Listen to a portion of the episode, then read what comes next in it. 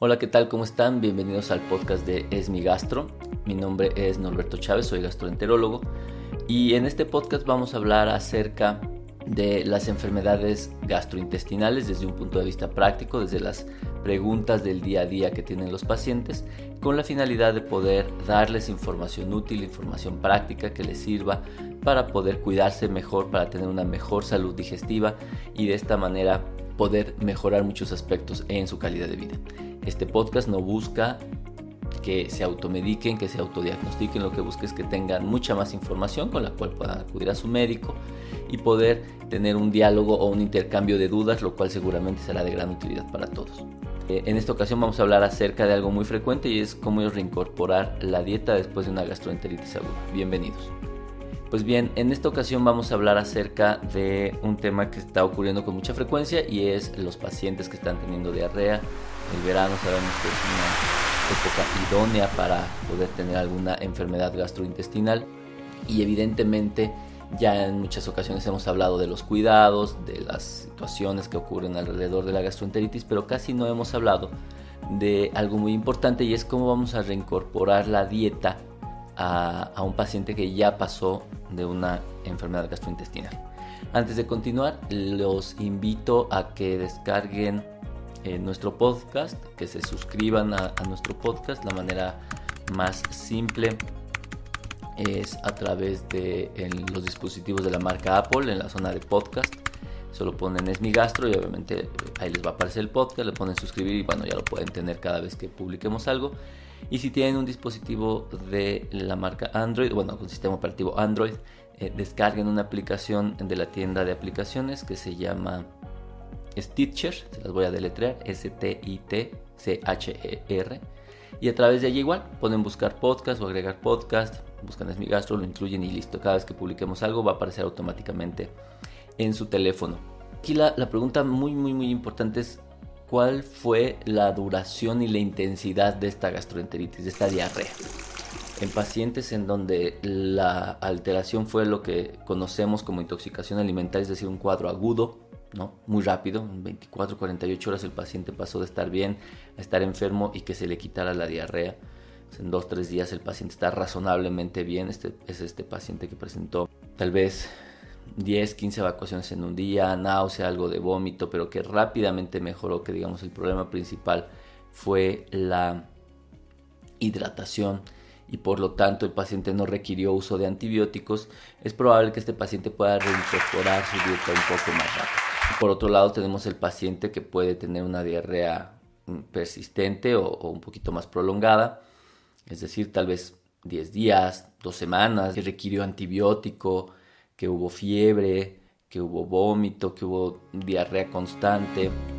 Eh, este paciente probablemente sea más lento. ¿Por qué? Porque evidentemente entre más dura la infección o la alteración, entre más agresiva sea y entre más intervenciones médicas haya, es decir, si requirió antibióticos o algún otro tipo de cosas, pues es probable que su capacidad de absorción se vea alterada porque su flora intestinal también se alteró por tanto la diarrea como por los antibióticos. Aquí lo primero es que debemos identificar cuáles son los alimentos de más difícil digestión o que más difícilmente se absorben. En términos generales, lo que más fácil se absorbe son los carbohidratos, ¿no? por eso el arroz, por ejemplo, el ser un, hidrato de carbono se absorbe muy rápido y no es raro que se incluya en las dietas astringentes, es decir, en las dietas que ocasionan estreñimiento o en las personas que tienen diarrea tal vez las pastas. Entonces, cosas que sean muy sencillas de digerir, como las frutas, los carbohidratos, etcétera, son muy fáciles de digerir. ¿Cuáles son las cosas más difíciles de digerir?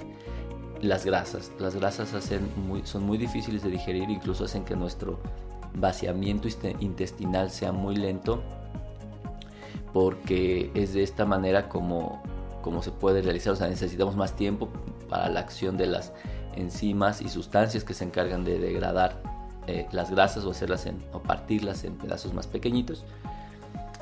Y entonces eh, aquí cuesta más trabajo. Entonces, por lo tanto, si nosotros queremos eh, incluir en la dieta algo grasoso, muy grasoso, pues probablemente esto puede favorecer la diarrea. ¿Por qué? Porque al no absorberse los nutrientes, lo que ocurre es que pasan directamente hacia el colon y en el colon en lugar de, de, absorber solo líquido, llegan estos alimentos y pueden fermentarse y favorecer la diarrea. Entonces, la primera regla es tratar de favorecer los alimentos sencillos de digerir e ir incluyendo los más difíciles después. Las proteínas quedarían en un rango intermedio. Mm, si la proteína, particularmente si es de origen animal, no tiene tanta grasa, probablemente se va a absorber mejor. Por algo, de repente la gente incluye pollo ¿no? en, las dietas porque pues, puede controlarse un poco más la cantidad de grasa y nadie incluye un costillar, ¿no? que, que evidentemente tiene muchísima grasa. El primer consejo es tratar de favorecer el consumo de alimentos simples y luego los más complejos, dejando las grasas hasta el final. Luego el segundo consejo es evitar cosas que nos pueden dar síntomas gastrointestinales por sí mismos, por ejemplo el alcohol. El alcohol además de que puede ocasionar irritación en el esófago y en el estómago, finalmente el alcohol es una sustancia que irrita. Consideremos que si hubo vómito, pues nuestro esófago está muy lastimado, que si tuvimos consumo de analgésicos, pues también nuestro estómago va a estar muy afectado, entonces si tomamos alcohol, evidentemente vamos a tener síntomas y molestias. Pero lo mismo puede pasar con algunos tipos de especias. Algunas de ellas pueden ser irritantes, pueden enlentecer el movimiento intestinal, pueden dar dolor abdominal. Por lo tanto, el segundo consejo es que tanto el alcohol como algunas especias se vayan limitando lo más posible. Y el tercer consejo, las cantidades. Obviamente el, comer es un estímulo natural para el movimiento intestinal. Esa es una de las obligaciones, por llamarlo así, que tiene nuestro aparato digestivo para eh, al, momento de comer. Por lo tanto, es bien importante que las cantidades sean pequeñas y conforme vayamos teniendo tolerancia, es decir, al momento de ir aumentando las cantidades no nos da diarrea, podemos seguir avanzando en el tema de cantidades. Es preferible tener consumos frecuentes en pequeñas cantidades que tratar de consumir grandes cantidades en pocas ocasiones. Y finalmente, lo que es mi último consejo para la reincorporación de la dieta una vez que tenemos una eh, enfermedad diarreica, pues es ocupar también un poco el sentido común. Es decir, no hay que aborazarse. No en el momento en que nos digan que ya fuimos dados de alta o que tenemos nuestra primera evacuación sólida o semisólida, pues queramos salir a comernos todo lo que no nos hemos comido. ¿no? O sea, entonces de un día para otro pasamos a comer, pasar arroz y pollo a una pasta con aceite y un bistec con corte de carne y una copa de vino, una cerveza o algo muy condimentado en grandes cantidades, pues evidentemente esto no va a ayudar porque el paciente va a tener muchos síntomas.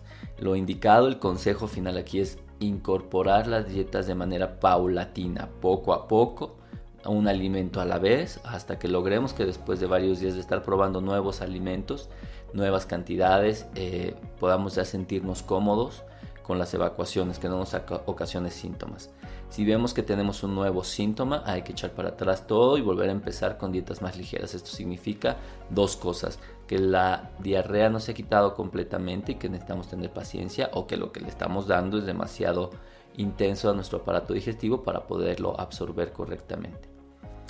Y como bonus o como consejo adicional que se me estaba pasando es la lógica igual, pues evitar consumir alimentos de dudosa procedencia. no queramos ser tan aventureros después de, haber salido de una enfermedad diarreica. Hay que consumir alimentos en casa o en el lugar más em, confiable que conozcamos, evitando cosas crudas, evitando salsas o cosas que están en la mesa crudas por mucho tiempo tratando de verificar que las cosas estén bien lavadas o desinfectadas, eh, que la calidad de los alimentos sea buena, que evitemos el exceso de los alimentos o de las sustancias y cosas que acabo de mencionar como grasas y condimentos. Es decir, la calle, por, ya sea cara o barata la comida, no es una buena estrategia en pacientes que acaban de tener una enfermedad diarreica aguda. No es tan sencillo, no no, bueno, habrá pacientes que sí, insisto, en aquellos pacientes que tuvieron una enfermedad muy transitoria y muy leve, probablemente estos cuidados puedan ser muy rápidos y en cuestión de pocos días ya estén con una dieta prácticamente normal, pero entre más agresiva es la diarrea, mientras más intervenciones médicas se hayan requerido, mientras más medicamentos se hayan ocupado, particularmente antibióticos, estos cuidados hay que llevarlos lo más posible porque puede pasar que tengamos recurrencias de esta eh, infección particularmente recurrencias de los síntomas y obviamente es muy molesto estar todavía con diarrea cuando ya llevábamos mucho tiempo con ella. Pues bien, espero que esta información les sea de utilidad. Si es así, los invito cordialmente a que la compartan, que la hagan saber en sus redes sociales, que lo comenten con las personas que crean que les puede servir. Y esto va a ser de mucha utilidad para que más gente tenga acceso a esta información. Espero que tengan una excelente semana y nos escuchamos hasta la próxima.